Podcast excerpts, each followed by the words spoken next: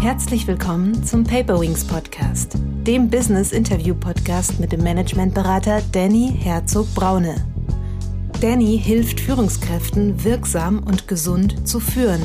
Als Führungskräftetrainer, Visualisierungsexperte und Resilienzberater. Und ich denke schon, äh, dass es notwendig ist, äh, grundsätzlich auch zu hinterfragen oder draufzuschauen, so wie ich es neutraler formulieren, wie man denn auf Finanz- und Rechnungswesen guckt, wie man es macht. Sag ich mal, der Kontext, in dem New Finance das fehlende Puzzlestück ist, das ist die purpose-driven, selbstorganisiert arbeitende Organisation. Herzlich willkommen, liebe Zuhörerinnen und Zuhörer, zu einer neuen Paperwings Podcast-Folge. Heute geht es um das Thema, was ist New Finance? Wie gelingt die zeitgemäße Gestaltung von Finanzprozessen in Purpose-Driven Organizations? Für diese Folge habe ich den Berater, Autoren und Finanzexperten Andreas Lerche eingeladen. Zur Person. Andreas Lerche ist Betriebswirt und zertifizierter systemischer Coach und Veränderungsmanager. Nach leitenden Funktionen im Finanzbereich mittlerer und großer Unternehmen ist er Finance Lead in einem selbstorganisierten Beratungsunternehmen mit den Schwerpunkten Transformationsberatung, Selbstorganisation und regeneratives Wirtschaften. Zu seinem Buch New Finance Gestaltung zeitgemäßer Finanzprozesse in Purpose-Driven Organizations erschienen im Schäfer-Pöchel Verlag. Der New Finance Ansatz liefert ein innovatives Konzept zur Gestaltung der Finanzprozesse in unseren Unternehmen, der sich diametral vom etablierten Controlling unterscheidet. Eine Kernthese des New Finance Ansatzes ist es, dass regeneratives, sinnstiftendes Wirtschaften erst möglich wird, wenn wir lernen, anders in Unternehmen zu rechnen und auf Zahlen zu blicken. Deckungsbeitragsrechnung, PWA, Budgetierung und Co. sind keine alternativlosen Konzepte, sondern menschengemachte Konstruktionen, die im Kontext von Agilität, Selbstorganisation, New Work und zirkulärer Wirtschaft mehr und mehr an Grenzen stoßen. Das Buch erläutert den New Finance Ansatz als praxiserprobte, systemisch fundierte Alternative zur Ausgestaltung des internen Rechnungswesens in agilen und purpose-orientierten Unternehmen. Anschaulich werden die Grundprinzipien des Ansatzes und sieben intuitive Methoden skizziert, die Unternehmen heute wirklich weiterbringen. Das methodische Herzstück des New Finance Ansatzes bildet dabei die Wertbildungsrechnung. Ich freue mich heute zu diesem Thema Andreas Lerche herzlich begrüßen zu dürfen. Herzlich willkommen, lieber Andreas. Hallo, Danny, grüß dich. Lieber Andreas, ich habe ja jetzt im Intro schon ein, zwei Worte für dich gefunden, aber wärst du so lieb und würdest dich nochmal mit eigenen Worten vorstellen und uns sagen, wie du der Mensch wurdest, der du heute bist? Ja, ja, geht äh, gleich mit einer guten Frage los. Ähm, naja, also wenn ich mich so selber beschreiben müsste, fang erstmal vielleicht beruflich an, würde ich mich so als so ein paar Schlagworte sagen, naja, ich bin so eine, eigentlich Buchhalter, ich bin Kaufmann, ich bin eher eine Form des Praktikers, fast schon manchmal auch so ein bisschen in Richtung Handwerker, Raumpfleger, so all diese, in diese, in dieser Wolke. Und darüber hinaus, naja, privat, ich interessiere mich, das ist so Fluch und Segen für ziemlich viel. Äh, sehr für Betriebswirtschaftslehre tatsächlich, auch hobbymäßig muss ich fast sagen. Ich bin großer Fan der Buchhaltung und das ist Gott sei Dank auch meine Profession. Ähm, aber gleichzeitig auch für so Dinge wie Geschichte, Soziologie, Psychologie. Und wenn du fragst nach dem Wie, bin ich der Mensch geworden, der ich heute bin, dann würde ich sagen, ich habe schon immer viel nach dem Warum gefragt und habe immer schon gerne beobachtet. Und ja, da, ja, so würde ich sagen, das ist eigentlich so der, das beantwortet das Wie. ja. Ähm, ja, gut, das kann ich super nachvollziehen. Also äh, ein Buchhalter, der nach dem Wie und Warum fragt, äh, jetzt könnte ich böse sagen, er, erlebe ich nicht so oft. Deswegen finde ich deine deine Mischung als äh, Geisteswissenschaftler finde ich die hochgradig spannend. Also jemand, der eigentlich äh, aus dem aus der Erstprofession zahlengetrieben ist und dann äh, ja in die Systemik irgendwie reingeht. Äh, ja. Ein ganz spannendes Feld und das hat mich auch in deinem Buch so ähm, so fasziniert und deswegen wollte ich dieses Thema auch unbedingt in den Paperwings Podcast mit aufnehmen, weil es so, ich sage mal, die wichtige Sache in der Unternehmensführung ist, die sich zeitgleich mit einem äh, Zeitgeist von New Work, mit äh, ja Purpose beschäftigt. Ähm, und vielleicht kannst du auch noch mal, ich habe jetzt diesen Anglizismus gleich einfach so reingeworfen. Ja. Ähm, Purpose-driven Organizations. Äh, was verbirgt sich denn dahinter? Hm. Ja, ähm, genau, das ist ja, steckt ja auch im Titel drin. Also die sinnorientierte Organisation würde man auf Deutsch wahrscheinlich übersetzen. Also eine Organisation, es kann ein Wirtschaftsunternehmen, aber auch eine Non-Profit-Organisation sein, also nicht zwingend wirtschaftlich orientiert, die, sage ich mal ganz vereinfacht gesagt, sehr nach dem Sinn arbeitet und den Sinn, den Purpose als maßgebliche Steuerungsprämisse, würde ich sagen, ja, voraussetzt oder nimmt. Und auch eben, und das ist das Spannende, auch eben in der ökonomischen Steuerung die Sinnorientierung einbaut. Also ganz praktisch, dass man sich auch fragt, bei jeder ökonomischen Entscheidung, die man trifft, Investment, entspricht es denn auch unserem Purpose? Ja, das ist so der, also auch schon die Brücke eigentlich zum, zu, zum ökonomischen oder zur, zur, äh, zum Finance-Bereich. Ja. Ja, also es schließt sich ganz schön in eine, eine Reihe von bestimmten Folgen ein, die wir hier auch schon drin hatten. Ich nehme mal die Folge über das Projektcontrolling zum Beispiel. Ja. Ähm, also wie messe ich quasi Unternehmenserfolg auch. Ja. Ähm, in der äh, vorletzten Folge mit Tobi Krüger, den ich ausgesprochen schätze, ähm, ging es auch darum, wie misst man eigentlich Leistung und wie mhm. darf man sie neu messen. Das mhm. heißt, die Controlling-Instrumente, die ich in Unternehmen mache, geht es um Gewinnmaximierung, geht es um Rendite, geht es um XY, das dürfen dürfen wir in dieser Folge wirklich gern beleuchten und hinterfragen. Deswegen finde ich es ganz spannend. Aber vielleicht mhm. grundsätzlich, wie ist denn der Titel und das Buch entstanden? Mhm. Äh, ja, äh, vielleicht noch ganz, äh, ganz kurz, weil du gerade sagst, Le Leistung. Das, äh, also was ist überhaupt Leistung? Das finde ich ein total spannendes Thema, darüber zu sprechen. Ähm, aber da kommen wir dann sicherlich im weiteren Verlauf noch mhm. drauf. Äh, weil darüber muss man, glaube ich, auch sprechen, wenn man überhaupt von Leistungsmessungen oder Ähnlichem überhaupt reden möchte oder kann.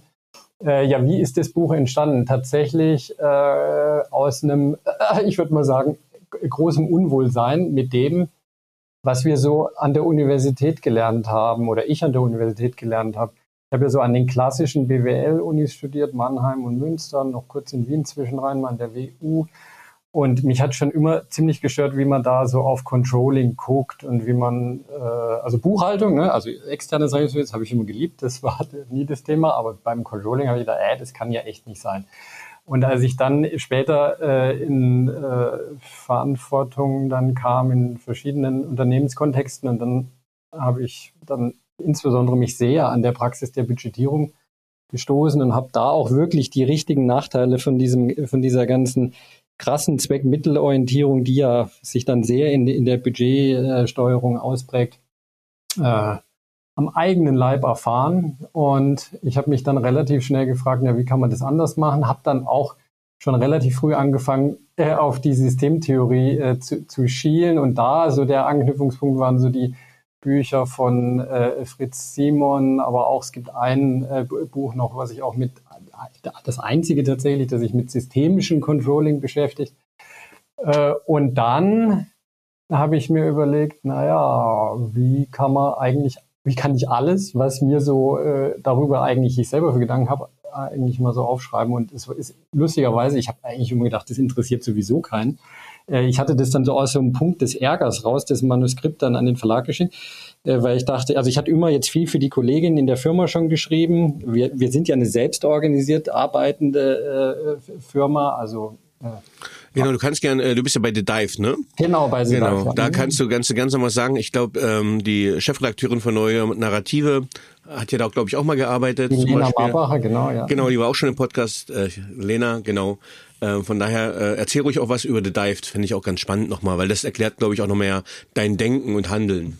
Ja, total. Und da wurde ich dann eben, äh, da habe ich angefangen damals. Also ich wollte eigentlich das ganze Finanz- und Rechnungswesen. Ich war, um es äh, eigentlich ganz offen zu sagen, ich war so frustriert von dem, wie man eigentlich, also wenn du einen Finance-Job suchst, steht in jeder Stellenausschreibung drin, äh, äh, setzt Budgetsteuerung auf und äh, Kostenrechnung und so weiter. Also für so diese ganzen kaufmännischen Leiter und sonst was Stellen im Mittelstand.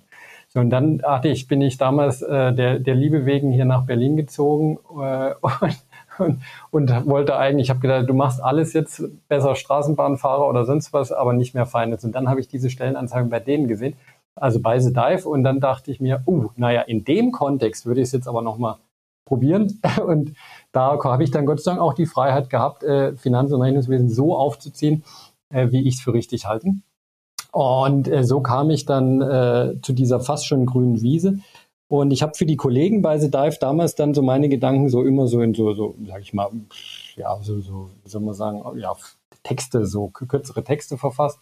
Und äh, aber ja, in so einem Frustmoment, wo ich dachte, ach Gott, irgendwie ist irgendwie doch auch zäh und irgendwie so richtig versteht mich ja auch keiner. Dann habe ich mal äh, so ein äh, Exposé an einen Verlag geschickt und ich hatte dann überhaupt nicht gedacht, dass da überhaupt was zurückkam, kommt. Und die haben dann relativ schnell gesagt, ah ja, super toll, total spannend. Und dann kam ich ja, sehr schnell eigentlich zu diesem äh, Buch äh, und es hat mir dann viel Spaß gemacht, das endlich einmal alles runterzuschreiben. Hat einen großen befreienden Moment für mich persönlich, muss ich sagen. Was würdest du denn sagen, wer ist denn die Zielgruppe für das Buch? Äh, ja, also da würde ich grundsätzlich sagen, eigentlich die ganze Menschheit, äh, aber das ist natürlich wahrscheinlich ein bisschen zu weit gefasst. Nee, ja, also wenn man es jetzt etwas eingrenzen möchte, äh, würde ich schon sagen, natürlich Menschen, im, äh, die im Finanz- und Rechnungswesen arbeiten, ganz enger gefasst noch Menschen, die im Finanz- und Rechnungswesen in eher purpose-driven, selbstorganisiert arbeitenden Organisationen tätig sind, mm, aber durchaus auch alle Menschen, die sich mit Organisationsentwicklung beschäftigen, weil die allermeisten Coaches, Organisationsberaterinnen, äh, Beraterinnen sind ja in Wirtschaftsunternehmen tätig. Und ich denke schon, äh, dass es notwendig ist, äh, grundsätzlich auch zu hinterfragen oder draufzuschauen, so wie wir es neutraler formulieren, wie man denn auf Finanz- und Rechnungswesen guckt, wie man es macht, weil das nun mal eine der großen ja, Brillen ist, durch die wir auf Organisationen blicken. Und insofern, das ist so die, die, die ja, so würde ich mal, wenn man eine Zielgruppe äh, formulieren möchte, würde ich so umreißen, ja. Mhm. Ähm, wenn wir jetzt mal so die Kapitel anschauen, dann beginnst mhm. du dein Buch mit der systemischen Basis des New Finance Ansatzes. Das klingt ja schon mal spannend, weil du für mich zwei äh, nicht Widersprüche, aber zwei sehr unterschiedliche Disziplinen ineinander bringst. Worum geht's da und was willst du da aufzeigen? Ja, ja, also es ist erstmal so, ne, das, also das Grundproblem ist ja, dass es, äh, äh, sage ich mal, Menschen, die typischerweise BWL studiert haben oder sich mit Finance beschäftigen, gar keine Berührungspunkte jetzt mit, also im Studium, es sei denn, sie studieren irgendwo in äh, Witten-Herdecke oder so, aber an einer normalen BWL-Uni hast du ja gar keinen Kontakt mit systemtheoretischen Denkmustern ne, oder konstruktivistischen Denkmustern. Deswegen muss erstmal so ein paar Grundannahmen erklärt werden. Und das mache ich eben in dem ersten Teil. Und ähm, naja, da geht es eben vor allem darum, erst einmal zu fragen, ja, was ist denn überhaupt eine Organisation? Und das machen typischerweise wird im klassischen Controlling, wenn du ein typisches Controlling äh, Lehrbuch äh, äh, aufschlägst, dann wird da zwar schon auch ganz kurz mal abgehandelt, ja, was ist eine Organisation, aber das ist im Prinzip überhaupt nicht fundiert in einem soziologischen Sinne. Und da muss man eben, um eben das zu klären, äh, erst einmal äh, ein bisschen ausholen und überhaupt mal diesen, ich sag mal, Steuerungsrahmen äh, diese, der, der Organisation umreißen. Und äh, systemtheoretisch ist halt der große, große Knackpunkt, der, finde ich, alles verändernd für mich persönlich ist, wenn man auf die Steuerung einer Organisation guckt, ähm, wenn man eben systemtheoretisch sagt, eine Organisation ist Kommunikation. Und das ist im großen Widerspruch und Gegensatz, äh, den man an der Stelle auch überhaupt gar nicht verheimlichen kann, zum äh, klassischen Controlling-Paradigma, äh, die äh, eine Organisation eben als handlungs- und personenorientierte äh, ja, bezeichnen und, und so sehen. Also die Organisation, das Unternehmen ist eine Ansammlung von Menschen. Mhm. So, und wenn ich natürlich diese Sicht so habe, dann habe ich dann natürlich andere Schlussfolgerungen, als wie wenn ich sage, naja, eine Organisation ist, besteht eben aus Kommunikation. Mhm. Ähm, Andreas, wenn ich jetzt auf Seite 14 von deinem Buch gucke, da hast du so eine schöne Abbildung. Und zwar heißt die der New Finance Ansatz als fehlendes Puzzlestück. Ja. Und da hast du New Ownership, New Work und New Finance Ansatz. Ähm, was verbirgt sich hinter dieser Abbildung? Ja, genau. Also das ist eigentlich so das, das Herzstück dieser ganzen, äh, ganzen Idee des New Finance Ansatzes. Also wo findet es eigentlich statt? Ne? Und der, sage ich mal, der Kontext, in dem New Finance das fehlende Puzzlestück ist, das ist die purpose-driven, selbstorganisiert arbeitende Organisation. Und spannenderweise beschäftigen sich solche Organisationen auch sehr mit einem großen, wichtigen Konstrukt, nämlich dem Eigentum. Äh, und äh, das habe ich mal so unter der, äh, äh der Überschrift New Ownership äh, äh, drüber geschrieben. Also da ist insbesondere die ganze Bewegung rund um das Verantwortungseigentum zu nennen. Und in diesem Kontext New Work, also selbstorganisiert, purpose-driven und Verantwortungseigentum, da äh, muss man eben auch Finanz- und Rechnungswesen ein Stück weit anders machen, weil da so diese typische betriebswirtschaftliche Zweckmittelorientierung, also ich habe Eigentum an einem Unternehmen als Eigentümerin und dadurch muss ich dann auch unbedingt äh, da Geld rausziehen, also diese große Profitorientierung heißt es über äh, äh, über alle stehendem Ziel. Das ist in dem äh, Unternehmen, was Verantwortungseigentum äh, implementiert hat, so halt nicht mehr der Fall, weil da bleiben nämlich die Gewinne in der Organisation, werden reinvestiert und dienen dann eben vor allem dem Sinn. Und da sind wir wieder auf der rechten Seite, nämlich bei dem, äh, bei der, bei dem Purpose Drive. Also der Sinn gewinnt in solchen Kontexten viel mehr an Bedeutung. Und dann muss man eben auch Finanz- und Rechnungswesen ein Stück weit anders gestalten. Und das ist so, sage ich mal, der Idealkontext, in dem New Finance äh, stattfindet. Nichtsdestotrotz steckt aber da auch ein Haufen drin für äh, Organisationen, die äh, jetzt nicht im Verantwortungseigentum sind, äh, aber die trotzdem auch mit New Work experimentieren. Also Stichwort eben etwas selbstorganisierte Arbeit. Hm, vielleicht kriegen wir das noch ein bisschen plastischer hin. Wenn du ähm, jetzt mal The Dive nimmst, ja. ähm, ich habe es auch, glaube ich, in deiner E-Mail-Signatur gesehen, du bist dann Kreis Finance oder so, also das heißt auch, ja, ja. du hast Kreisökonom, ja, genau, richtig. Kreisökonom, ja. genau.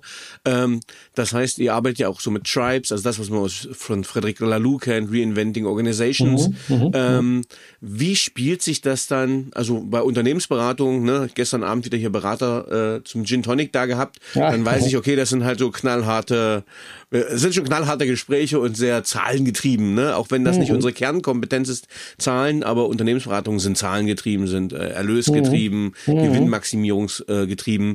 Ähm, mhm. Vielleicht kannst du mal ein Bild zeichnen, wie das bei euch dann quasi in der Praxis aussieht. Ja, also wir sind natürlich auch, äh, das muss man ganz klar sagen, wir, wir sind auf dem Weg ins Verantwortungseigentum. Also wir haben das noch nicht äh, äh implementiert. Also wir sind dran. Äh, die ersten Schritte. Es ist, also wir sind noch, momentan noch in einer typisch klassischen Eigentumsstruktur. Wir haben Gesellschafter und äh, wir setzen das jetzt Schritt für Schritt um. Also es gibt ja Kurze Anmerkung für die Zuhörenden. Wer mehr wissen möchte, was Verantwortungseigentum ist, der kann gerne unter die ersten 20 Folgen beim Pepperwings Podcast mal reinhören. Da habe ich mir das von Lena auch mal erklären lassen. Entschuldige ja, die Unterbrechung, aber äh, super, ja, ja. Kleiner Service-Tipp. Ja, ja, ja, super, super. Das ist gut, ja. Genau, die äh, neue Narrative ist ein Unternehmen, das hat schon äh, den Schritt gemacht. Es gibt noch andere Prominente, unter anderem äh, Nicosia hier aus Berlin, aber auch riesengroße äh, Konzerne, die in Verantwortlichkeit, von Verantwortungseigentumsstrukturen sind. Allen voran wird immer so gerne Robert Bosch genannt. Stiftungsmodell. Äh, in Dänemark sind es unglaublich viele Unternehmen. Äh, so, warte mal, jetzt habe ich aber ganz kurz die Frage, glaube ich, vergessen. Die du sollst einfach mal, kurz erklären, wie das in der Praxis ausschaut ja, bei euch bei The Dive. Genau. genau. Ja, genau. Also wir sind in Kreisen organisiert und arbeiten rollenbasiert. Ne? Also rollenbasiert hm, in dem Sinne, es gibt jetzt keine klassischen äh, Stellen, wie das in einer normalen Organisation ist, sondern wir sind in Kreisen äh, eben organisiert und der Kreis hat eine gewisse Autonomie. Das heißt, er kann schon relativ viel selber entscheiden wir nennen das auch äh, Kreisautonomie und es gibt auch eine relativ große Rollenautonomie. So, und die ist natürlich, gibt es da auch Grenzen für und diese Grenzen, sag ich mal, den Kontext, in dem das alles stattfindet, das ist eigentlich so die große Aufgabe, den halt gemeinsam gut zu setzen und eben auch äh, den äh, finanziellen Kontext zu setzen, weil das ist auch klar, da beißt die Maus an der Stelle keinen Faden ab. Wir müssen natürlich auch wirtschaftlich überleben. Wir leben in einem als, also DIVE als Organisation in einem Wirtschaftssystem und äh, am Ende überleben bedeutet wirtschaftlich immer, es müssen mehr Einzahlungen reinkommen, als Auszahlungen rausgehen. Das sichert erst einmal das Überleben. Mhm. So, und dann wollen natürlich am Ende unsere jetzt noch Eigentümer wollen am Ende natürlich auch ihre Anteile schon auch verkaufen. Also das heißt, wir an die GmbH selber verkaufen. So läuft es immer beim Verantwortungseigentum. Also die GmbH gehört sich selber. So kann man es, glaube ich, an der Stelle auch mit einem Satz erklären.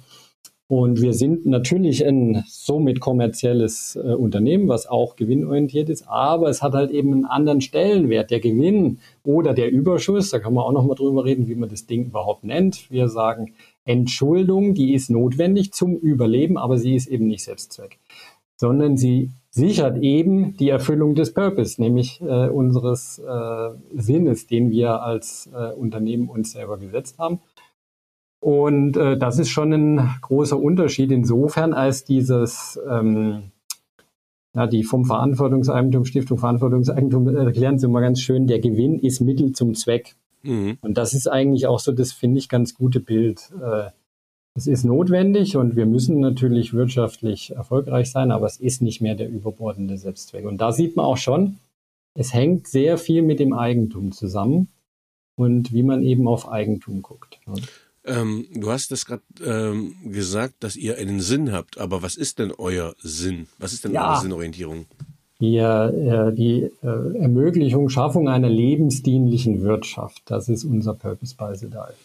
Okay, cool.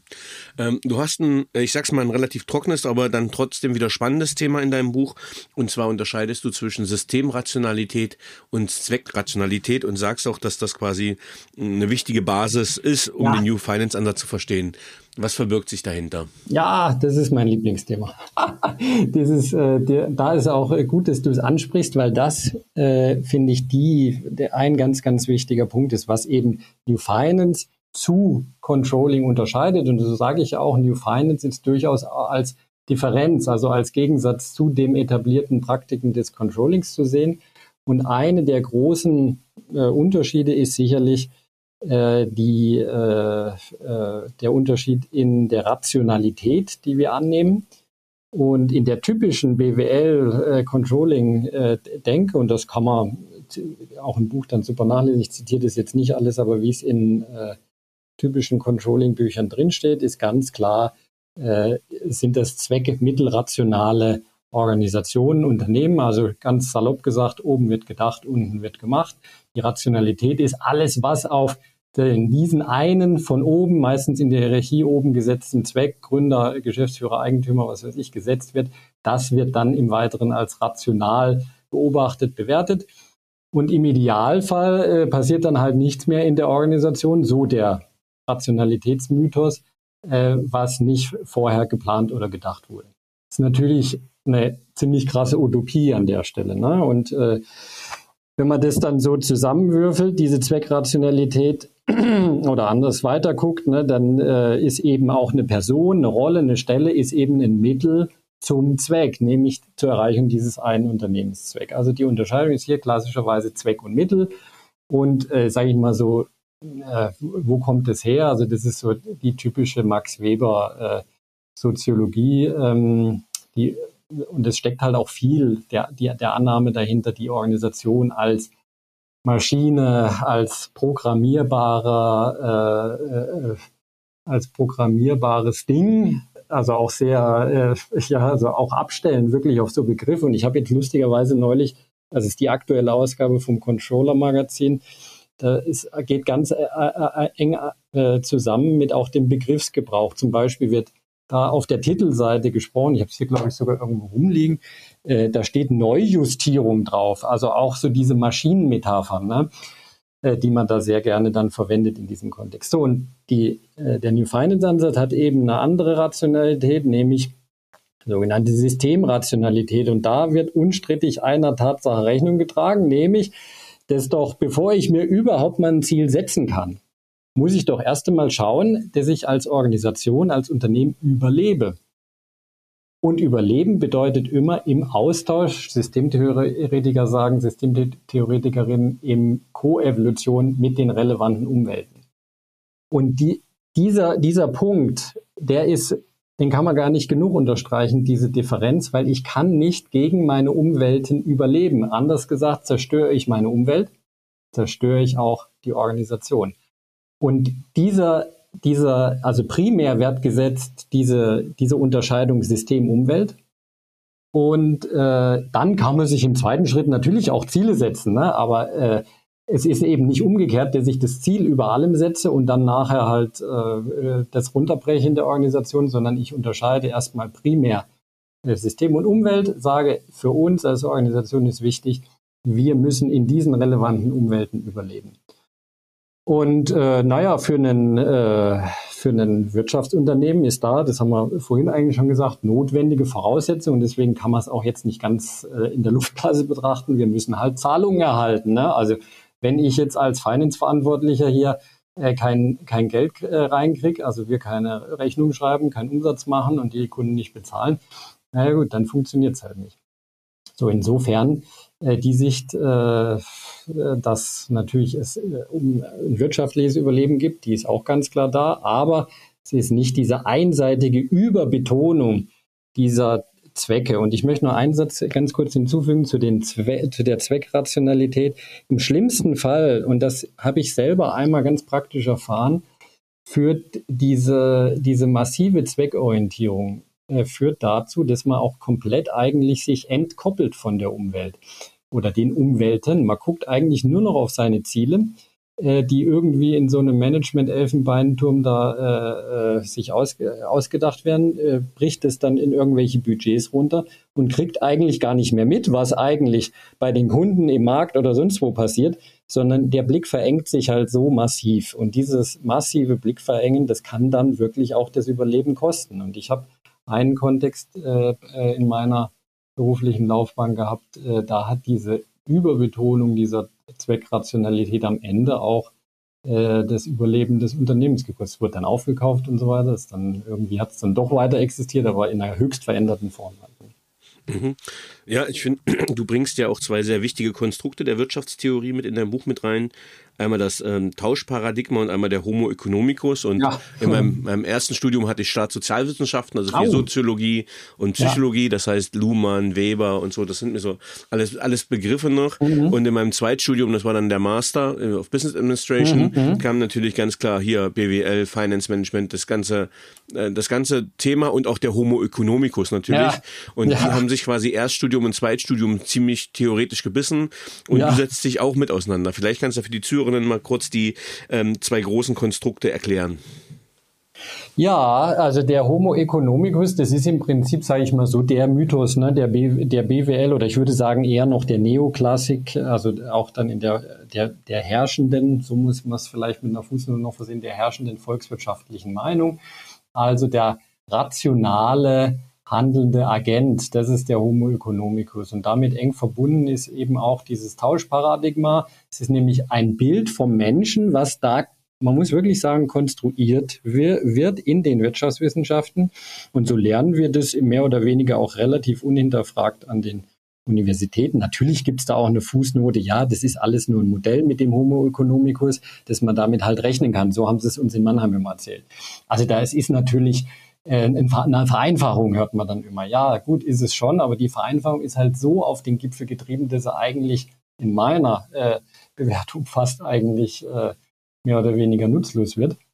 Weil empirisch gesehen, und das wissen äh, äh Leute wie äh, Ethnologen oder Anthropologen, die sich äh, mit der Geschichte der Menschheit an sich befassen, äh, dass es diesen Tausch im Sinne des vormonetären Äquivalenztausches, also das und das, was ist das vormonetäre Äquivalenztausch? Also, dass es schon immer tauschende Menschen gab, dass das Tauschen in der Natur des Menschen läge, das postuliert die Neoklassik und darauf baut im Prinzip das ganze Theoriegebilde bis zum heutigen Tag auf, auf dem wir heute auch in, äh, sage ich mal, unsere ganzen volkswirtschaftlichen Modelle bauen. Und äh, das ist halt auch, liegt daran, weil die BWL halt auch oder die Volkswirtschaftslehre oder die Wirtschaftswissenschaften ganz im Allgemeinen halt auch sagen, ja, sie wollen eigentlich so ein bisschen der Naturwissenschaft nacheifern und da halt generelle Annahmen machen, ja, wie ist denn der Mensch? Aber das ist so äh, empirisch gesehen tatsächlich nicht haltbar. Ist auch, würde ich fast sagen, schon ein, ein handfestes Tabu in der BWL, dass man darüber eigentlich am liebsten gar nicht redet äh, oder in den Wirtschaftswissenschaften. Und äh, es lässt sich aber tatsächlich nicht, nicht halten. Ne? Also es gab nie äh, äh, dieses, diesen vorherrschenden Äquivalenztausch, dass Ware gegen eine andere Ware getauscht wird und man dann sich verhandelt und ausgeholfen hat. Ähm, das gab es nicht. Es wurde zwar schon immer Sachen ausgetauscht, Dinge ausgetauscht, aber da ging es um eine ganz andere Ebene, nicht um die Sachebene der Kommunikation, würden jetzt wieder Systemtheoretikerinnen sagen, sondern um die Beziehungsebene. Es wurden nämlich Loyalitäten gefestigt. Zum Beispiel hat ein, äh, ein Stammesführer hat äh, irgendwie eine, ein Ding geschenkt, um eben sich der Loyalität sicherzustellen von anderen Verwandten oder von äh, Stammeszugehörigen. Aber es ging eben nicht darum zu handeln in unserem heutigen Sinne. Und das ist schon eine ganz andere, ja, sag ich mal, so ein Mythos, dem, dem aber, auf dem eigentlich die ganze moderne äh, ähm, Wirtschaftswissenschaften aufbauen. Und mhm. der ist aber so nicht haltbar. Mhm. Du schreibst in deinem Buch auch, dass es fünf Leitprinzipien für den New Finance Ansatz gibt. Ja. Ähm, vielleicht kannst du das ein bisschen ausführen, was verbirgt sich dahinter? Ja, eigentlich ist da so zusammengefasst äh, alles, was äh, ich sage ich mal Theorie oder in dem Buch äh, theoretisch, äh, systemtheoretisch und konstruktivistisch äh, aufgedröselt wurde und wie, was das eben eigentlich dann so praktisch bedeutet. Und das habe ich dann eben in diese fünf Leitprinzipien gepackt. Äh, System, also erstens ist, ist, muss ich gucken, dass ich es überhaupt selber zusammenkriege, aber ich probiere es. Systemisches Denken äh, ist der, der, der erste. Also da ist all das drin äh, zusammengefasst, Systemrationalität.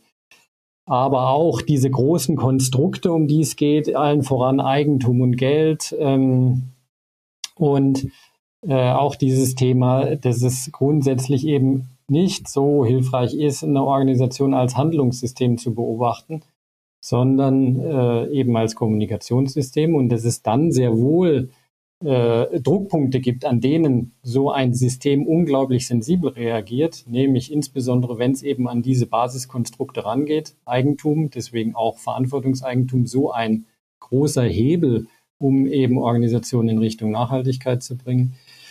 Äh, aber eben auch Dinge wie Preise, da reagiert jedes Wirtschaftsunternehmen drauf. Deswegen auch solche Interventionen wie CO2-Bepreisung und so. Ne? Wenn mhm. es für viele Dinge einfach gar keine Preise gibt, dann bleiben die natürlich in einem Wirtschaftsunternehmen ungelesen und ungesehen. Die irritieren überhaupt nicht. Und äh, dann vielleicht noch auch wichtig in dem äh, systemischen Prinzip des systemischen Denkens ganz besonders äh, das Denken in Schleifen und Kausallogiken. Also nicht diese steife Ursache-Wirkungszweck-Mittelrelation, die man so aus der klassischen BWL kennt, sondern das Denken in zirkulären Zusammenhängen. Also das, was ich heute tue, entscheide, hat unter Umständen an ganz anderen Ecken, Enden im System zu einem viel späteren Zeitpunkt auch dann äh, eine Wirkung. So, das ist so dieses äh, große äh, äh, Prinzip des systemischen Denkens. Prinzip der Autonomie leitet sich im Prinzip auch daraus ab, äh, oder baut daraus, die bauen im Prinzip alle aufeinander auf. Autonomie sagt dann nämlich auch, dass es keine eigentlich geradlinigen Ursache-Wirkungsbeziehung gibt, um eben ein System zu steuern. Also ich kann jetzt äh, für eine Organisation nicht äh, sagen, äh, also ich mache jetzt das und es hat genau diese Wirkung. Das ist unmöglich. Und das äh, von solchen, sage ich mal, wenn ich schon mal diese systemische, das systemische Prinzip voraussetze, dann äh, bin ich eigentlich, so würde ich fast sagen, sehr demütig auch als jemand, der sich äh, qua Berufswegen mit Steuerung äh, beschäftigt mit ökonomischer Steuerung. Ich habe nämlich eigentlich gar nicht so viele Möglichkeiten, so ein autonomes System, also zum Beispiel eine Abteilung, zum Beispiel eine ganze Organisation, aber auch eine Person äh, irgendwie äh, zu beeinflussen. Das Einzige, was ich machen kann, ist sie eben ein Stück weit zu irritieren, zu schauen, also mit einer natürlich wohl überlegten Intervention zu intervenieren und zu schauen dann, ja, was passiert denn, wie reagiert denn dieses System? Und das ist eben, kommen wir dann gleich zum dritten Prinzip, nämlich die, äh, die realistische Annahme über die Steuerung. Also was ist überhaupt Steuerung in einer Organisation? Und das ist genau das, was ich eben so schon fast gesagt habe. Das ist die Kontextsteuerung. Das heißt, ich kann eigentlich nur tun, dass ich Kontextbedingungen setze und dann äh, schaue, wie äh, in dem, also den Rahmen aufspanne und dann schaue, wie sich die Organisation dann äh, ja in dem Rahmen weiterentwickelt und Kontextsteuerung im Prinzip, und das ist jetzt auch wieder systemtheoretisch. Es gibt sogenannte Entscheidungsprämissen, sagen die Systemtheoretiker. Also ich kann Strukturen, Prozesse, Regelwerke, ähnliches aufsetzen, kann aber auch, der Purpose ist auch eine Entscheidungsprämisse und die dritte Entscheidungsprämisse sind natürlich auch immer die Personen in der Organisation. Die Systemtheoretiker sagen, es gibt noch die Kultur, aber die ist unentscheidbar. Die ergibt sich quasi aus den drei anderen. Das ist Steuerung, also vorwiegend Kontextsteuerung. Ich kann, äh, es gibt noch zwei andere Prinzipien, also Unterprinzipien dazu, auf, Lenken der Aufmerksamkeit und die Aktivierung der Selbststeuerung. Aktivierung der Selbststeuerung kann man im Prinzip sagen, ich kann, also wenn ich Steuerung ganz ernst nehme, einer im systemtheoretischen Sinne, ist es immer eine Aktivierung der Selbststeuerung. Also ich gebe dem Teilsystem, controllingmäßig gesprochen, den Abteilungen alles an die Hand, um sie dass sie sich selber steuern können. So, und damit ist dann auch äh, das vierte Ding ist, äh, oder vierte Prinzip, die äh, transparenten Leistungsströme. Und da sind wir bei dem, was wir eingangs gesagt haben, nämlich das Thema Leistung. Und was ist das überhaupt? Hm. Und da finde ich einen total wichtigen Punkt, gemeinsam füreinander tätig sein und sein Bestes geben. Sinngemäß ein Zitat von Götz Rehn, dem Alnatura-Gründer. Und das finde ich eine sehr schöne Beschreibung, was denn überhaupt Leistung ist. Und damit sieht man auch, es ist immer ein integrierter Leistungsbegriff. Also es geht immer ein Stück weit darum, dass man gemeinsam als Organisation was schafft. Es ist nicht die heroische Einzelleistung von anderen, äh, von einen oder von Einzelnen. Es ist immer auch ein gemeinsames Miteinander leisten, weil wir sind nun mal in einer Organisation, äh, da wirken viele Akteure, Akteurinnen mit. Und dann ja, du hast eine. Ja, ja, ja. Frage. Naja, ich habe ich hab da, ich hab da glaube ich, einfach eine Schmerz und eine Störung äh, ja. aus der Praxis. Ähm, ja, also super, ich weiß noch, ja, damit. ich, also ich weiß noch genau, als äh, in einem Unternehmen, wo ich mal gearbeitet habe, mhm. die Sekretärin versehentlich, äh, die Gehaltsliste äh, war weg nach einem Meeting. Mhm. Das heißt, wo alle Daten drauf waren. Und ja. dann war die große Sorge, wo ist das gelandet? Aha. Wer kann das jetzt einsehen? Ähm, denn und das gerade so Mann-Frau-Themen habe ich ja auch oft im Podcast. Äh, Frauen verhandeln oft äh, deutlich wenig selbstbewusst als mhm. Männer. Und mhm. wenn ich jetzt nicht gerade in der Behörde bin, wo alles äh, tarifmäßig geregelt ist, äh, kann es auch sein, dass in Gehaltsverhandlungen der Mann einfach frecher dreist ist und mehr Geld kriegt als die Frau. Und der mhm. äh, Homo economicus, der ich als Bereichsleiter ja auch war, hat dann gesagt, ja, na Mai, also wenn du nicht nach mehr Geld verlangst, werde ich dir nicht hinterherwerfen, böse gesagt. Ne? Mhm. Und der Mann war, sag ich, hat über Gebühr strapaziert, aber hat es dann irgendwie in den letzten Cent noch rausreißt, ja. den er bei mir kriegen kann. So, ja. und wenn ich jetzt sage, ich gebe ja. dieses Leistungsprinzip äh, in den Kreis, ich mache das transparent, ähm, dann sage ich ja, oh nö, ich bin aber schon cooler als Andreas, weil ich habe doch hier diesen Kurs noch mehr gemacht und das Zertifikat und ich mhm. bin auch zehn Jahre älter und dann wirst du sagen, ja, du bist halt älter, aber auch langsamer und dafür bin ich halt effizienter in der Zeit. Also da ist halt Konfliktsprengstoff drin, ne? In der mhm. individuellen Selbstbild, Fremdbild, in Leistungsbewertung und vor allem Super. natürlich dann in ja. der Monetarisierung. Ja. Wie, wie löst du das dann ja. auf in solchen Organisationen? Ja, super Frage, ja. Äh, tatsächlich die Grundfrage ist, die, glaube ich, ganz wichtig ist, wer tut was, für wen, zu welchem Preis. Und ein generelles Verständnis zu schaffen, und da hast du einen Begriff jetzt schon genannt, der so ja fast im Nebensatz, nämlich das Thema Transparenz. Äh, es muss, und das ist bei uns auch so bei Sedarf, sage ich dir ein Beispiel, das heißt, bei uns gibt es da gar keine Aufregung, wenn die Gehaltsliste weg ist, weil sie ist nämlich öffentlich, transparent für alle. Mhm. Jeder weiß vom anderen, was er oder sie verdient. Mhm. So, und da wird es jetzt spannend, weil natürlich ist es ein Thema, äh, auch in einer, und da sind wir auch wieder das Stichwort, naja, wir sind halt ein Wirtschaftsunternehmen, weil am Ende müssen wir ja, also ich jetzt, mache mal nur von mir, äh, aber äh, will ich jetzt mal reden, da ist es vielleicht am unverfänglichsten. Ich muss natürlich auch überleben, ne? ich muss äh, was zu essen kaufen, was weiß ich, will manchmal dann auch irgendwie noch ein bisschen Fahrrad fahren, keine Ahnung was, so, ich brauche halt Geld, so. Kurzum. Und dafür äh, gehe ich arbeiten. Das heißt, ich habe ein ganz persönliches äh, äh, ja, äh, persönliche Motivation, warum ich arbeiten gehe, ist, vorwiegend auch unter anderem natürlich, aber auch der, die Sicherung des Lebensunterhaltes. So, und äh, das kann man auch nicht wegreden. So, man kann auch nicht wegreden, das ist natürlich äh, unter, also ganz, also die Personen in der Firma äh, bei uns, ne, sehr heterogen.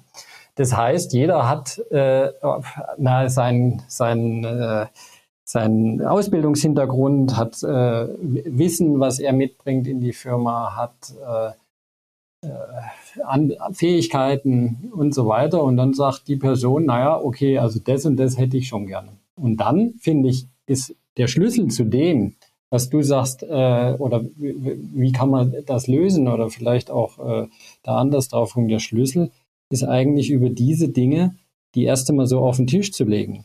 Und wir glauben schon auch ein Stück weit mit unserem Gehaltsprozess, der eben auch sehr auf äh, darauf guckt, was die, äh, also diese Frage, wer tut was für wen zu welchem Preis, äh, dass das auch beobachtet wird und dass natürlich auch ganz klar ist, dass es schon um ein gemeinsames Leisten geht. Und individuell Tja, spielt dann da halt äh, auf der persönlichen Ebene und das muss auch sehr gut begleitet werden, dass die Leute dann auch wirklich erstmal in sich selber als äh, Person klar darüber, Klarheit darüber haben, ja, was brauche ich denn, was ist ein faires Gehalt? Und äh, da natürlich auch, und das ist jetzt, das wäre eigentlich fast ein Thema Gehaltsprozess bei uns für einen eigenen Podcast, also da könnten wir fast nochmal eine Folge machen, weil wir haben dann ein sehr ausgeklügeltes System insofern, dass auch die Leute natürlich da äh, unterstützt werden, äh, auch strukturell Benachteiligte zum Beispiel insofern unterstützt werden, äh, dass sie auch ihren Gehaltswunsch dann äußern und dass das auch mitgedacht wird. Weil natürlich gibt's, äh, müssen wir gar nicht darüber reden, strukturelle äh, Probleme in den Gehaltsunterschieden. Die sind auch nicht wegzureden. Die können wir natürlich probieren, auch innerhalb eines Systems zumindest erstmal transparent und offen zu machen, das zu beobachten, Gender Pay Gap und ähnliches, äh, und dann zu sagen, ja gut, wie können wir es in unserem Rahmen denn lösen? Und insofern immer aber unter der Prämisse, na gut, Geld verdienen müssen wir halt blöderweise, sage ich jetzt mal so, halt auch. Insofern jeder, und da sind wir dann bei einer ganz praktischen Methode, nämlich der Wertbildungsrechnung, jedem Je, je, also jeder Abteilung, Vorleistungsabteilung, zum Beispiel Finance-Kreis, äh, wird ein Wertbeitrag den Leistungen zugemessen und diese Leistungen haben einen Preis. Und das wird natürlich auch beobachtet. Und zum Beispiel kann es ja jetzt auch sein, nehmen wir mal ein Beispiel, dass ich mit meiner äh, Finance-Abteilung da ein, äh, ein Reporting-Package jeden Monat abliefere, was aber keinen interessiert in der Firma, weil es keiner anguckt, keiner versteht und so weiter. Dann erbringe ich zwar eine tolle Leistung, äh, in meinen Augen, aber es braucht keiner, äh, weil nämlich diese äh, Kreise, die es eigentlich betrifft, man könnte auch sagen, die internen Kunden, nämlich unsere Beraterkreise, die gucken da nie rein. Ne? So, und dann ist schon die Frage, ja, was ist denn daran die Leistung? Jetzt kann man auch das noch auf die Spitze treiben, wenn jetzt auf einmal ich anfange, keine Reporting Packages mehr zu machen, sondern Stühle zu bauen. Ne?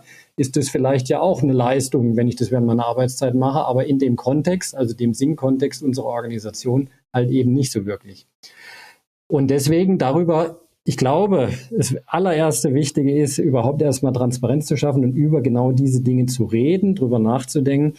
Und da hilft dann, und da sind wir dann mitten im Thema im Prinzip schon bei den Methoden, nämlich bei der Wertbildungsrechnung, da hilft diese äh, äh, Methode, ganz konkrete Methode der Wertbildungsrechnung sehr, sehr gut dabei, solche Leistungsströme zu beobachten. Wir waren ja eben, äh, merke ich gerade beim äh, äh, bei dem Prinzip 4 äh, der transparenten Leistungsströme. Ähm, und da ist tatsächlich die Wertbildungsrechnung und dieses Stromprinzip in der Wertbildungsrechnung ein ganz konkreter Ausfluss dieser, dieses Prinzip, Prinzips der transparenten Leistungsströme. Mhm. Ähm, ich versuche mal noch einen anderen Ansatz und zwar bevor ich ja. die, die, die ganzen Definitionen durchgehe. Ja, Jetzt ja. habe ich äh, ich erlebe es ja als Berater selbst, okay, die Unternehmen wollen agiler werden, die ja. wollen dynamischer werden, die möchten auf die berechtigten Forderungen der Gen Z eingehen, aber natürlich kann man das Rad nicht von einem Tag auf den nächsten umkrempeln, das wäre auch unternehmenszerstörerisch, sage ich mal. Ne? Also man muss schon gucken, wo setzt man die Hebel an. Mhm. Und wenn ich jetzt äh, so, einen, so einen jungen, dynamischen äh, Buchhalter habe, der sagt, ich habe das Buch von Andreas gelesen äh, und äh, diesen New Finance Ansatz, ich weiß, dass unsere junge Geschäftsführerin das auch ganz toll findet, ähm, wo, wo setzt man an? Wo fängt man an, dass man sagt, okay, ich will diesen hm. New Finance Ansatz bei uns in einem Unternehmen beginnen zu implementieren? Ja, äh, es ist eine, eine sehr gute Frage. Kommt ein bisschen auf den Kontext an. Ich gehe jetzt aber mal wirklich von einer äh, ganz normal Standardfirma äh, aus, die jetzt nicht selbst organisiert arbeitet. Ich glaube, sowas ist ja auch im Kopf. Ne? Das ist ein, klass ein klassisches mittelständisches ja, Unternehmen, genau, keine Ahnung, 50 ja, ja, bis 150 Mitarbeiter, super, äh, genau. produzierendes Gewerbe. Genau. Ja. Also ein Thema, ein super Ansatz, mit New Finance anzufangen und die, eine etwas andere Sicht auf Finanz- und Rechnungswesen zu haben, ist, äh, und das ist im Übrigen auch, da gibt sich New Finance auch die Hand übrigens mit dem klassischen Controlling, ist einfach schon mal zu schauen auf die äh, Alternativen zur äh, klassischen Budgetierung. Was kann man denn machen? Weil im Gegensatz zu oder anders äh, äh, zur klassischen Budgetsteuerung, also zu dieser ganz starren Zweckmittelorientierung. Äh, äh, das ist eine, ein super Ansatzpunkt und da gibt's äh, einige Alternativen, die so, sage ich mal, im weitesten Sinne auch schon seit x Jahren unter und Budgeting in der akademischen Welt diskutiert werden. Aber auch äh, praktisch äh, schon seit den 70er Jahren. Beste Beispiel Svenska Handelsbank, erfolgreichste Bank Europas, die komplett also in sämtlichen Kundenrankings sind die immer tiptop vorne äh, und zwar seit Jahrzehnten, die komplett auf Budgetierung verzichten. Ne? Also es ist jetzt nicht, äh, aber trotzdem muss man sagen, 98 Prozent der deutschen Unternehmen budgetieren so. Mhm. Und äh, also das ist äh, eine Zahl aus dem WHU Controller Panel. Also die scheint schon zu stimmen, würde ich sagen. Also es ist die überwiegende große Mehrzahl jedenfalls so. Und an dieser Budgetsteuerung, würde ich sagen, das ist so der größte Pain eigentlich für ganz, ganz viele aus meiner persönlichen Empirie heraus, wenn ich so meine Controller-Kollegen, aber auch äh, Kollegen in anderen äh, Bereichen, in anderen Firmen sage, oh Gott, jetzt dann und jetzt ist so die Zeit, so ab August bei den, die es ganz streng meinen, geht es eigentlich schon wieder los, der Budgetprozess fürs kommende Jahr, also für 24 jetzt. Und da gibt's äh, sehr wohl im New Finance Ansatz schon schöne Alternativen methodisch. Äh, wir reden zum Beispiel von der äh, ökonomischen Wettervorhersage, aber auch die Steuerung mit den relativen Zielen. Auch eine Sache, die uralt ist, kann man eigentlich schon sagen, nämlich aus dieser Blase der Svenska Handelsbanken entstanden. Äh, sind super schöne andere Steuerungsmechanismen, die ja, wenn man dieses Buzzword äh, agil äh, gebrauchen möchte, da glaube ich, das kann man da super draufsetzen. Ähm, das sind äh, auf jeden Fall ganz flexible, starre, äh, nicht starre, nicht starre äh, Steuerungsmechanismen für die ökonomische Steuerung äh, und praxiserprobt. Also wir machen das bei The Dive jetzt auch seit einiger Zeit und die Kollegen bei uns, die waren auch total auf Budgetierung aus, aber auch mangels Kenntnis um die Alternativen. Das muss man auch ganz ehrlich sagen. Weil ähm, ganz ohne Steuerung geht es vermutlich auch nicht äh, so. Das ist, glaube ich, äh, klar. Ne? Aber äh, was macht man denn alternativ? Und da eben äh, diese äh, genannten zwei Methoden, relative Ziele und die ökonomische Wettervorhersage. Und dann kann man auch überlegen, naja, wenn man damit mal so ein bisschen Fuß gefasst hat, ja, wie kann man denn eigentlich so die Erfolgsrechnung vielleicht und ich würde sagen, es kann auch am Anfang zunächst ein sowohl als auch sein, äh, wenn man gerne Deckungsbeitragsrechnung macht. Äh, es kommt immer auf den Kontext an. Äh, äh, was ist es für eine, für eine, äh, für eine Firma? Jetzt hast du zum eben ja gesagt, produzieren. Naja gut, da kann man äh, gleichzeitig zu Deckungsbeitragsrechnung auch mit der Wertbildungsrechnung arbeiten.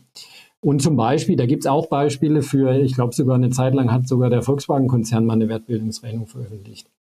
Also das ist jetzt, äh, und wo es natürlich herkommt, es ist die Paradefirma dafür, ist äh, DM Drogeriemarkt. Da wurde diese Methode ja erfunden und die steuern sich äh, äh komplett mit äh, der Wertbildungsrechnung. Und äh, weil nur dann ja auch oft das Argument dann, was heißt oft, manche sagen dann, ja, aber bei uns, wir sind ja viel zu groß und so sage ich, naja gut, also wenn es milliardenschwere äh, äh Banken, äh, Konzerne, äh, Einzelhändler hinbringen, dann wird es wahrscheinlich bei dir auch eine Chance geben, dass es vielleicht auch funktioniert. Das hängt jetzt nicht von der Unternehmensgröße ab. Ähm, ja, Andreas, jetzt, wir haben jetzt ganz oft dieses Wort schon eingebaut, die Wertbildungsrechnung. Ja. Ähm, mhm. Und ich glaube, wir dürfen das nochmal den Zuhörenden erklären, was sich da wirklich hinter verbirgt. Ja, Total gerne. Das ist auch eigentlich so das, wie ich über, also das war meine, mein Zugangspunkt so zu der, zu dieser ganzen, naja, zu alledem, was ich jetzt so unter New Finance äh, zusammengefasst habe, die Wertbildungsrechnung.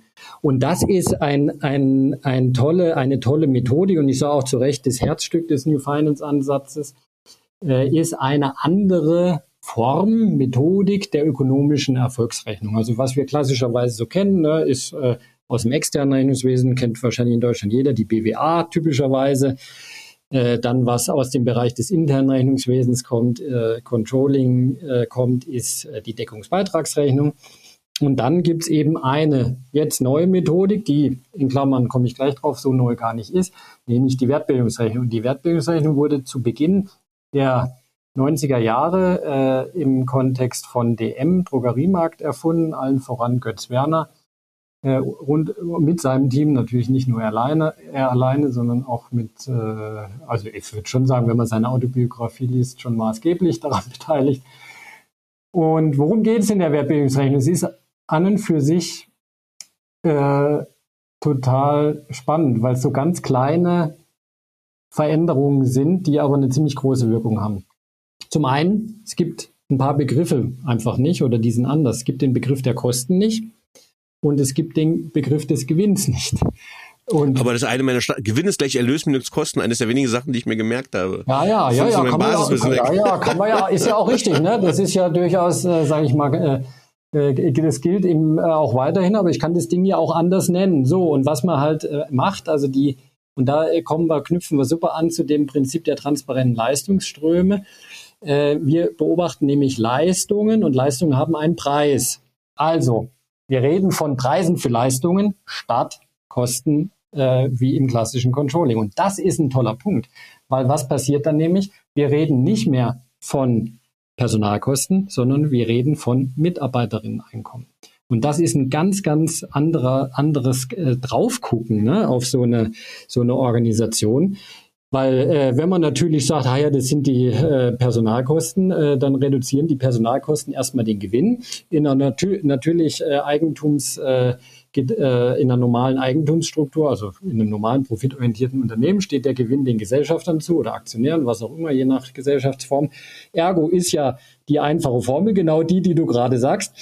Äh, Erlöse minus Personalkosten und die ganzen anderen Kosten ergeben den Gewinn. Das heißt, im Prinzip äh, sagt, sagt die äh, klassische Deckungsbeitragsrechnung nichts anderes als, ihr arbeitet hier, erbringt hier Leistungen für mich als äh, äh, großen Eigentümer und ihr reduziert dadurch meinen Gewinn. Das ist die Aussage einer klassischen Deckungsbeitragsrechnung. Und die ist natürlich unerhört. Also wenn ich mir das mal so überlege, also das ist ja, da steckt ja schon in der Konstruktion des Rechenwerks so viel Konfliktpotenzial drin.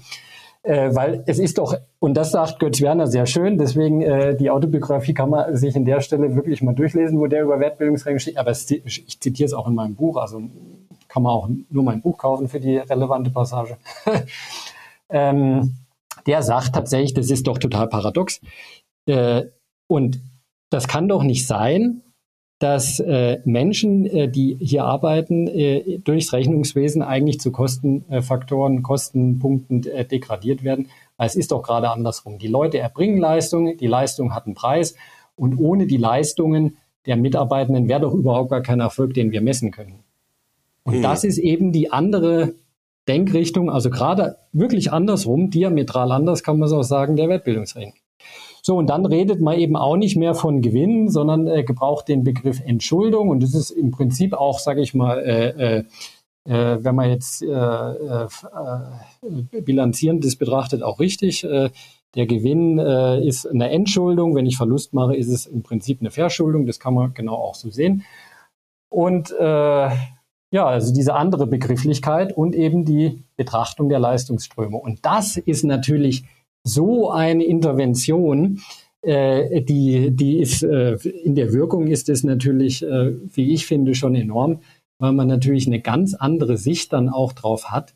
Ja, was ist denn der Wertbeitrag? Also Stichwort auch eben Gehalt. Das ist ja was ganz anderes, wenn ich so drauf gucke. Also dein Gehalt jetzt, äh, Danny, du arbeitest hier in der Firma, du erbringst eine Leistung, bringst es hier ein, arbeitest jeden Tag und dafür muss ich dir ein Gehalt zahlen. Aber es sind eben keine Personalkosten dein Gehalt, sondern es ist der Preis für deine Leistung, die du erbringst. Und das hat eine ganz andere wertschätzende äh, äh, Betonung de deines Beitrags, als wie wenn ich sage, hey, das sind halt Personalkosten. Ja, da bin ich, ich bin da immer sehr stark im Konflikt als hundertprozentiger geschäftsführender Gesellschafter, wenn ich dann als Geschäftsführer mit dem Gesellschafter mein Gehalt immer ausdiskutieren darf. Äh, so ein ja, wenig schizophren. Ja ja, ja, ja, ja, aber daran siehst du ja auch, und deswegen, das ist, das ist äh, total richtig, dass du das ansprichst, weil daran siehst du ja auch, äh, da ist schon irgendwie, auch mit dem Eigentum gibt es da eine Kopplung ne, in der Thematik. Das heißt, wenn ich natürlich die Sicht habe, ja, Eigen, ja also so ist ja die klassische äh, Eigentumssicht, äh, ich habe Eigentum, ich gründe die Firma, äh, schütte da die 25.000 Euro Kapital rein bei der, äh, bei der GmbH und alles, was halt sonst noch gebraucht wird. Und dafür stehen mir dann halt qua Eigentums äh, äh, Rechte, äh, die Stimmrechte zu und halt äh, auch der Gewinn. Und ähm, das heißt, und das ist ja Common Sense, aber jetzt kann man natürlich sich auch fragen, ja gut, äh, muss denn aber eine Firma unbedingt im Eigentum einer natürlichen Person sein? Und da ist eben dann auch dieser, die Frage, nee, muss es eigentlich nicht unbedingt. Und äh, Stichwort, das ist eigentlich so eine Konstruktion, an die wir uns halt schon so gewöhnt haben. In Dänemark beispielsweise ist äh, unter börsennotierten Unternehmen äh, Verantwortungseigentum äh, in, äh, in Form der Stiftungsmodelle ist extrem weit verbreitet. Das ist eine Mehrzahl des dänischen Aktienindexes macht äh, Unternehmen in Stiftungseigentum aus. Und da, und jetzt gucken wir mal nach Dänemark, da schielen wir ja immer ganz, äh, gucken wir ja immer ganz gerne mal hin äh, weil die sind ja auch äh, alle ja so viel glücklicher und denen macht Arbeiten viel mehr Spaß. Ja, sage ich, oh Wunder, ja, es hat vielleicht auch schon ein bisschen was damit zu tun. Ne? Mhm. Ähm, ich würde nochmal auf ein anderes Thema eingehen, was mich ein bisschen beschäftigt, ähm, weil ich das einmal so als Geschäftsführer äh, selber sehe und eigentlich sehr aus dem Rationalen komme, ja. wenn ich auch nicht so ein richtiger Homo economicus bin, aber ich erinnere mich noch an einen Geschäftsführer, einen ehemaligen von mir, ja. äh, der hat einen hervorragenden CFO gehabt, der wirklich ja. die Zahlen 1A vorbereitet hat, auch die Business Cases und was wird wie erfolgreich sein. Der mhm. hat dann irgendwann gekündigt, weil er gesagt hat, na, der Chef hört eh nicht auf mich und auf die objektiven Zahlen, sondern er hört nur auf seinen Bauch. Mhm. Das heißt, äh, da gibt's ja immer so ein bisschen den Spagat. Ähm, was kannst ja. du sagen, wie ist diese ökonomische Entscheidungsfindung oder wie gelingt die ja, zwischen Ratio und Emotion, zwischen Kopf und Bauch? Ja, ja, total wichtiger Punkt. Ähm, ich habe, glaube ich, ganz am Anfang haben wir ganz kurz mal gestriffen, das Thema der klugen Entscheidung. Und wenn man mal sagt, ne, und das ist auch wieder äh, einen Schritt nochmal zurück, systemtheoretisch, äh, Organisation besteht aus Kommunikation, genauer gesagt einer unendlichen Fluss an Entscheidungen. Also es wird immer entschieden, entschieden, entschieden. Ähm, und wenn ich das so betrachte, dann muss doch eigentlich die logische Folge, und dann bin ich jetzt wirklich bei der Logik, muss doch sein, also es geht doch scheinbar dann darum, möglichst viele kluge Entscheidungen zu treffen. So, so weit, so gut. Und jetzt ist die Frage, was ist eine kluge Entscheidung? Und jetzt äh, gibt es da eine ja eine Methodik, die ich eigentlich da zusammengebaut habe aus verschiedenen Versatzstücken, aber alles, äh, äh, sage ich mal, wissenschaftlich anerkannt. Ähm, Im Prinzip ist eine kluge Entscheidung, wenn Verstand und Bauch in einem Boot sitzen. Das ist ein Bild, das äh, stammt von der Maya Storch. Äh, kennst du wahrscheinlich auch, ja. oder die Hörerinnen kennen die auch, sehr bekannte äh, deutsche Coach, äh, Züricher Ressourcenmodell und die hat so ein super tolles Tool äh, in, mit ihrem Team erfunden, das sogenannte, die sogenannte äh, Affektbilanz. Mhm. So, und was wir jetzt einfach sagen in dieser ökonomischen Entscheidungsfindung ist, naja, also es gilt schon immer beide Seiten anzugucken, sowohl Ratio, also Denken, als auch eben das Emotionssystem und das deckt sich eins zu eins mit äh, mit allem, was man eigentlich so über äh, menschliche äh, ja, Entscheidungsfindung, wie wir so funktionieren, äh, äh, ja, deckt sich das. Also es gibt den Affekt auf jeden Fall. Ne? Also wir, wir wissen sofort, wir gucken irgendwo hin und sagen, können sofort sagen, ja, mag ich, mag ich nicht. So, und dann haben wir noch dieses äh, Verstandssystem, die, die Kognition, und die arbeitet eben relativ langsam, mühevoll, und äh, da denkt man dann halt drüber nach, ne? mag ich, ist das jetzt gut oder schlecht so, ne? ist da eher so die Frage. Ne? Und das andere, das Emotionssystem, eben ganz schnell, mag ich, mag ich nicht. Und das kann ich auch gar nicht verhindern so. Also wenn jetzt jemand auch sagt, äh, bewerten ist nicht gut, ne? wird ja manchmal so, hört man das ja in manchen Kontexten, ja, bewertet doch nicht gleich, na, wir können gar nicht anders als immer gleich bewerten. Also es macht so oder so unser, unser Emotionssystem so. So, und jetzt geht es aber darum zu sagen, Beides ist gut und beides sollten wir eigentlich nutzen. In der klassischen Betriebswirtschaftslehre nutzen wir dieses Emotionssystem eigentlich typischerweise überhaupt gar nicht, weil es eben so verstandslastig und zweckmittelrational alles ist. Und äh, in der ökonomischen Entscheidungsfindung nutzen wir es halt. Und da äh, arbeiten wir auf der Verstandsseite mit den ganz klassischen Methoden ein Stück weit. Äh, also da machen wir eine Kapitalwertrechnung, wenn irgendeine Entscheidung ansteht. Ist, äh, also Übrigens aber, was doch bemerkenswert ist, wir fragen auch den Purpose Fit ab. Also auch da äh, ist eine Verstandssache, aber wir, bei jeder Entscheidung fragen wir, zahlt es auf den Purpose ein? Also auch da wieder das Thema äh, Sinnorientierung ist eingebaut. Wir fragen bei jeder Entscheidung ab, ist die denn auch äh, im Sinne, äh, ist das eine nachhaltige Entscheidung? Ist das, äh, wie werden da auch, äh, sage ich mal, ist der, der Effekt auf, auf die Umwelten, auf unsere externen?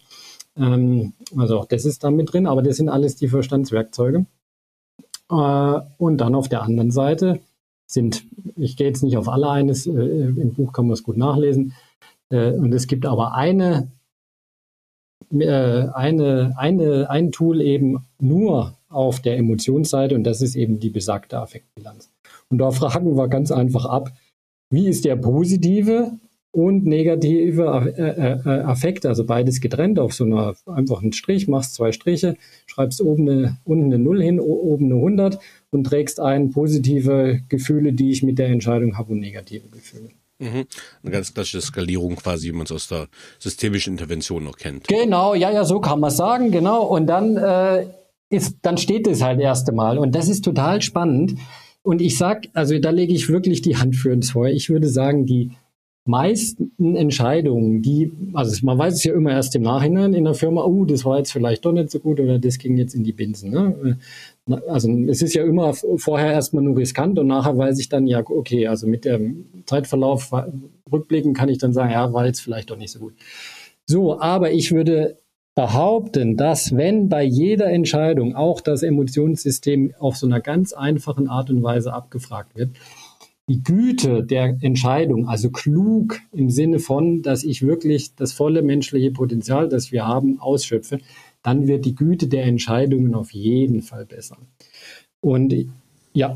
ja nee, nee, ich, ich, ich finde es nur gerade cool, weil ich gerade das für mich so als Erkenntnis mitgenommen habe, auch fürs Business Coaching, dass ich sage, okay, diese, diese Methode wirklich auch bei solchen Entscheidungen mit einzunehmen. Total. Als ja. Managementberater bin ich da auch mal sehr im Ratio. Äh, als Coach äh, merke ich jetzt, ja, lass uns das wenigstens mal abfragen, die Gefühle äh, für die Entscheidung, um einfach eine, eine Klarheit reinzukriegen. Ne? Warum ja, wollen wir die Firma ja. kaufen, warum wollen wir sie nicht kaufen? Und, und, Wenn wir den teuren Geschäftsführer holen, ja, nein, etc. Hm. Unbedingt, unbedingt.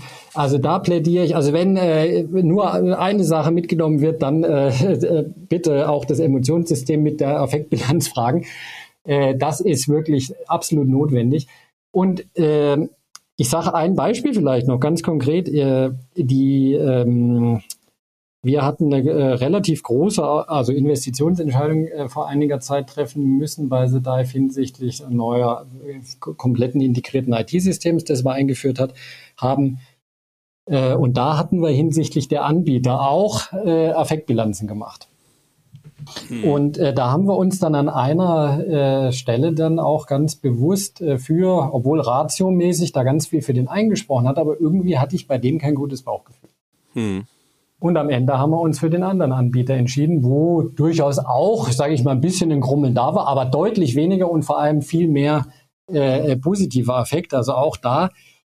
Und am Ende war das ganze Projekt, das war erfolgreich. Das hat alles gut funktioniert. Das, am Ende das System läuft. Wir sind super happy mit.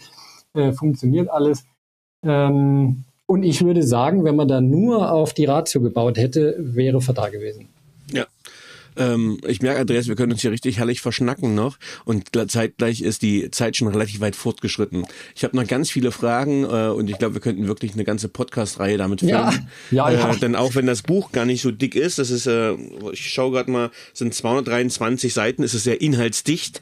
Ähm, ja. Also auf wenig Zahlen ist wirklich viel Inhalt, den man dann rezipieren darf. Der Zuhörende, die Zuhörende hat das vielleicht jetzt auch schon mitbekommen. Äh, und Andreas brennt ja auch für jedes Thema. Äh, und gleichzeitig, wenn wir jetzt unseren bisherigen Talk mal so ein bisschen zusammenfassen würden, was würdest du sagen, wie gelingt es, zeitgemäß Finance-Prozesse in Purpose, also in sinnorientierten Unternehmen, Organisationen zu etablieren und zu gestalten? Ja. Also erstmal würde ich, äh, also ganz konkret die Frage, wie gelingt es? Erst einmal würde ich mir wünschen für äh, unsere ganze Finance-Zunft, dass die Leute mal zumindest wagen, äh, diese systemtheoretisch-konstruktivistischen Annahmen zumindest mal einmal durchdenken und zu sagen, ja, ich habe das wenigstens mal gehört und kann da vielleicht was mit anfangen. Weil ich finde es schon sehr äh, innovationsarm, was eigentlich so im, im Controlling so, äh, sage ich mal, in den letzten, naja, ich weiß nicht, 20 Jahren so passiert ist. Also eigentlich gar nicht so wahnsinnig viel, außer dass man halt immer, klar, alles sehr äh, data-driven, also technologisch hat sich natürlich viel getan, aber sage ich mal konzeptionell, mhm. äh, dass sich da wirklich grundsätzlich was geändert hat, eigentlich ziemlich wenig. Also das wäre das allererste. Hm. Äh, die Systemtheorie, also sich irritieren lassen, das ist eigentlich vor allem mein allererster Wunsch, äh, irritieren lassen von dieser Sicht auf Organisation. Und ich würde behaupten, dass dann im zweiten Schritt sich viele Probleme sehr in einem anderen Licht darstellen und vielleicht auch so die klassischen äh, Verkrustungen, die man da so hat, also Grabenkämpfe zwischen äh, äh Finance und äh, äh, der äh, Unternehmensführung oder zwischen anderen Fachabteilungen, die sich da sehr, sehr viel eigentlich auflösen kann. Und das Gute ist auch an dem alles, was wir da in dem in dem Büchler da beschreiben, es ist alles praktisch erprobt, ja. Ne? Und äh, dass die Methoden sind bei so vielen Unternehmen äh, im Einsatz und sie funktionieren. Und man muss nicht nur, weil man es an der Uni oder im Schulbuch, äh, im, im, im Buch so äh, irgendwie mal gehört hat in der BWL-Vorlesung, das ist alles nicht alternativlos. Und insofern gelingt es, äh, das war doch die Frage, ne? wie gelingt es? Genau. Wie gestalte ich zeitgemäß Finance-Prozesse? Wie, wie gestalte ich es? Wie gestalte ich es? Ja, wie gelingt es? Wie gestalte ich es? Und insofern klein anfangen, vielleicht mal zu fragen, naja, muss ich jetzt jedes Jahr immer da riesen Budgets aufstellen? Kann ich es nicht auch anders machen? Stichwort relative Ziele, Stichwort äh, Prognosen erstellen versus äh, ganz irgendwelche äh, Planzahlen oder ähnliches ausgeben.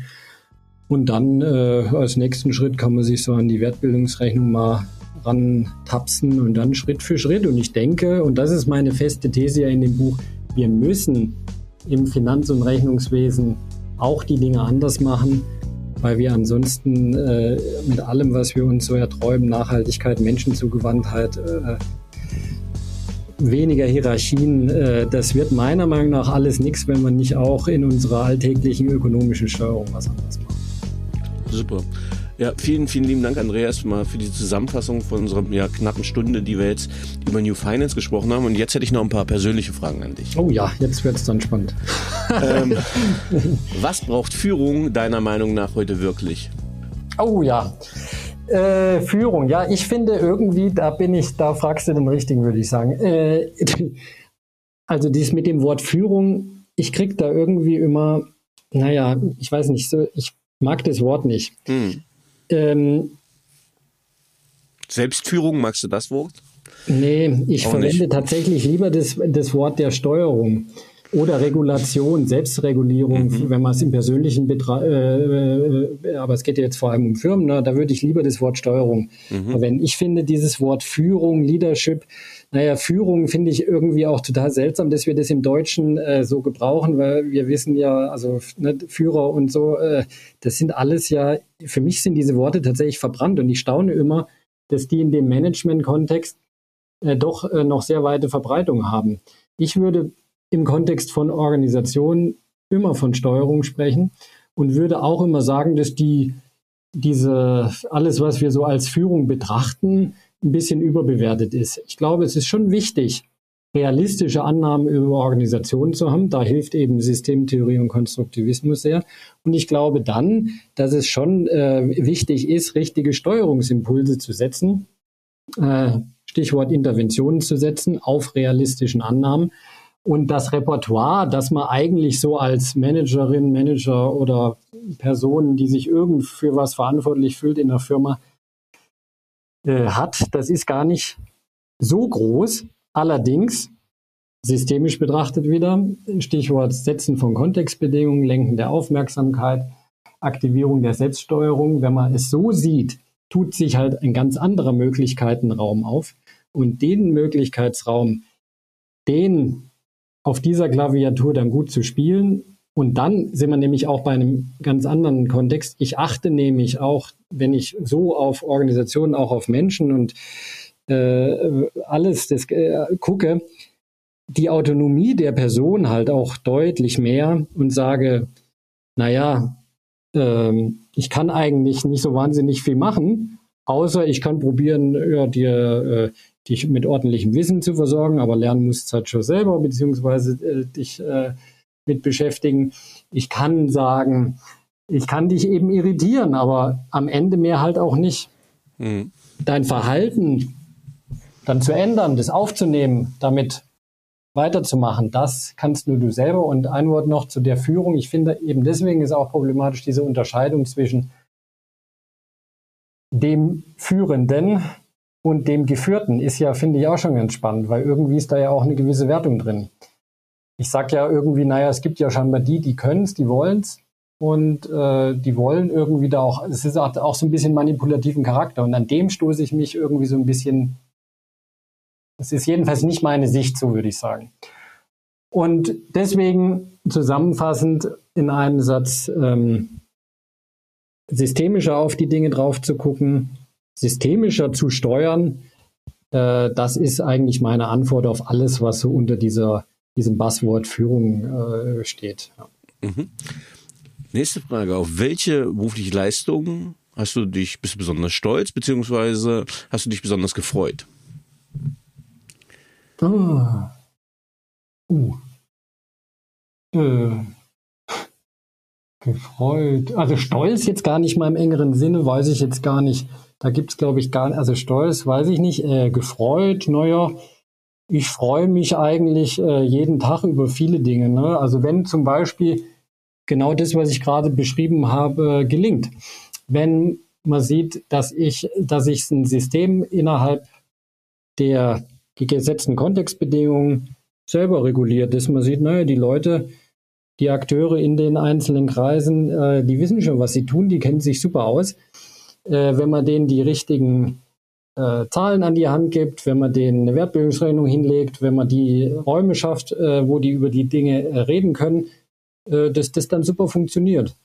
Und darüber freue ich mich. Und das ich sag mal, diese Art zu steuern, die ist ja höchst ungewöhnlich. Aber dass sie eben funktioniert und funktionieren kann mit allen äh, Hürden, weil natürlich dieses alte zweckmittelrationale Denken und Führung und so weiter ja so tief in uns allen ja kulturell verankert ist. Aber dass es auch anders gelingen kann, darüber freue ich mich sehr. Mhm. Welche Fähigkeit bzw. Fertigkeit möchtest du gerne haben, die du noch nicht hast? Uh,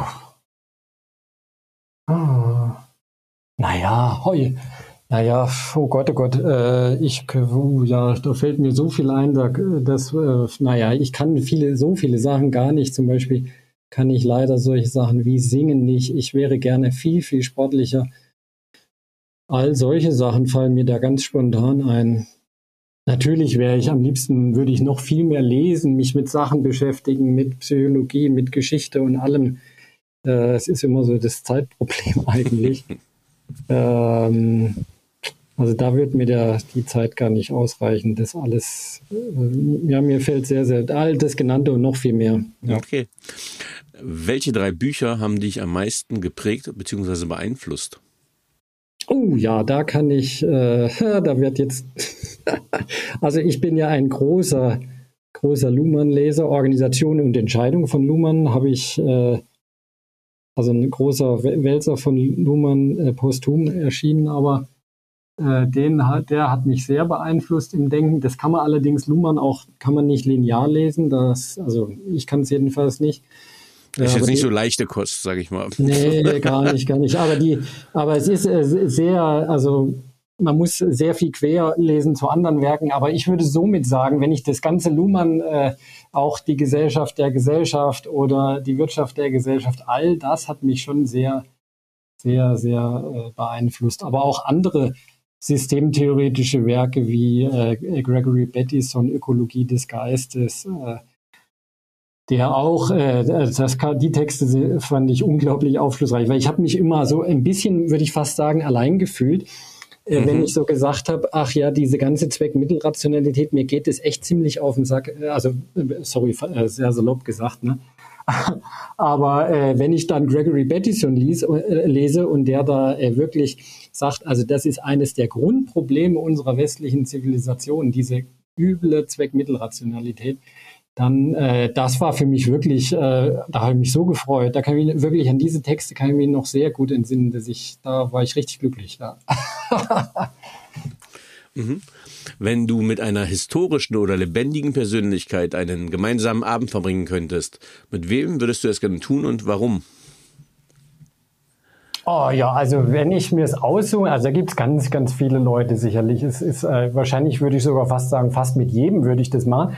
Äh, äh, weil irgendwie ja jeder Mensch äh, was Spannendes zu erzählen hat, wenn man einfach nur zuhört. Aber ich hätte schon eine leichte Präferenz, aber auch deswegen, weil es eben unmöglich ist, weil er leider ja schon tot ist. Mit Niklas Luhmann hätte ich schon gerne mal einen Abend verbracht. Mhm. Wenn du dein jugendliches Ich treffen würdest, was würdest du ihm raten? Ah, nutzt die Affektbilanz. cool. Äh, sehr pragmatisch. Was möchtest du am Ende deines Lebens von dir sagen können, erreicht zu haben? Hm, das ist sehr schwierig. Am Ende meines Lebens erreicht zu haben. Hm. Naja, jetzt könnte ich natürlich auch wieder antworten, äh, kluge Entscheidungen getroffen zu haben, also mit, mit Verstand und mit Bauch. Ich glaube, das ist schon so eines der Geheimnisse des Lebens. Und etwas generischer würde ich vielleicht antworten, ähm, Emotionen Raum zu geben, auf äh, Gefühle zu hören und auf Bauchkrummeln zu hören, Unwohlsein zu hören. Ich glaube, da steckt so viel Lebensintelligenz in unseren Körpern drin, in meinem Körper drin, in jedem von uns, dies, äh, der, glaube ich, wenn ich sage, da habe ich immer gut drauf gehört und mh, mm, dann kann eigentlich, ist glaube ich nicht viel schiefgegangen, ja. Mhm. Und zur letzten Frage. Hast du ein Lebensmotto, Credo oder Mantra? Und wenn ja, wie lautet es? Hm, nee, im engeren Sinne nicht. Nee, habe ich nicht.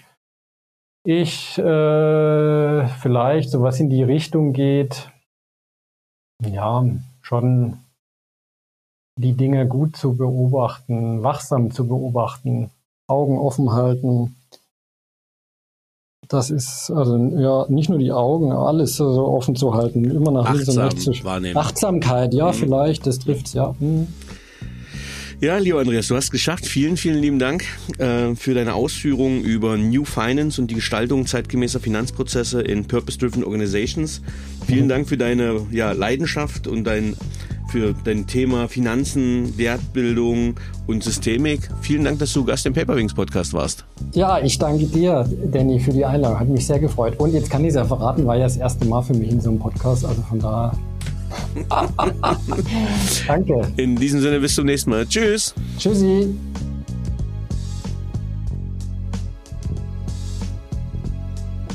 So, liebe Zuhörerinnen und Zuhörer, ich hoffe, Ihnen hat dieser Podcast gefallen. Wenn er Ihnen gefallen hat, hinterlassen Sie gerne ein Abo, eine positive Bewertung und empfehlen Sie diesen Podcast weiter. Bleiben Sie gesund. Mit besten Grüßen, Ihr Danny Herzog Braune.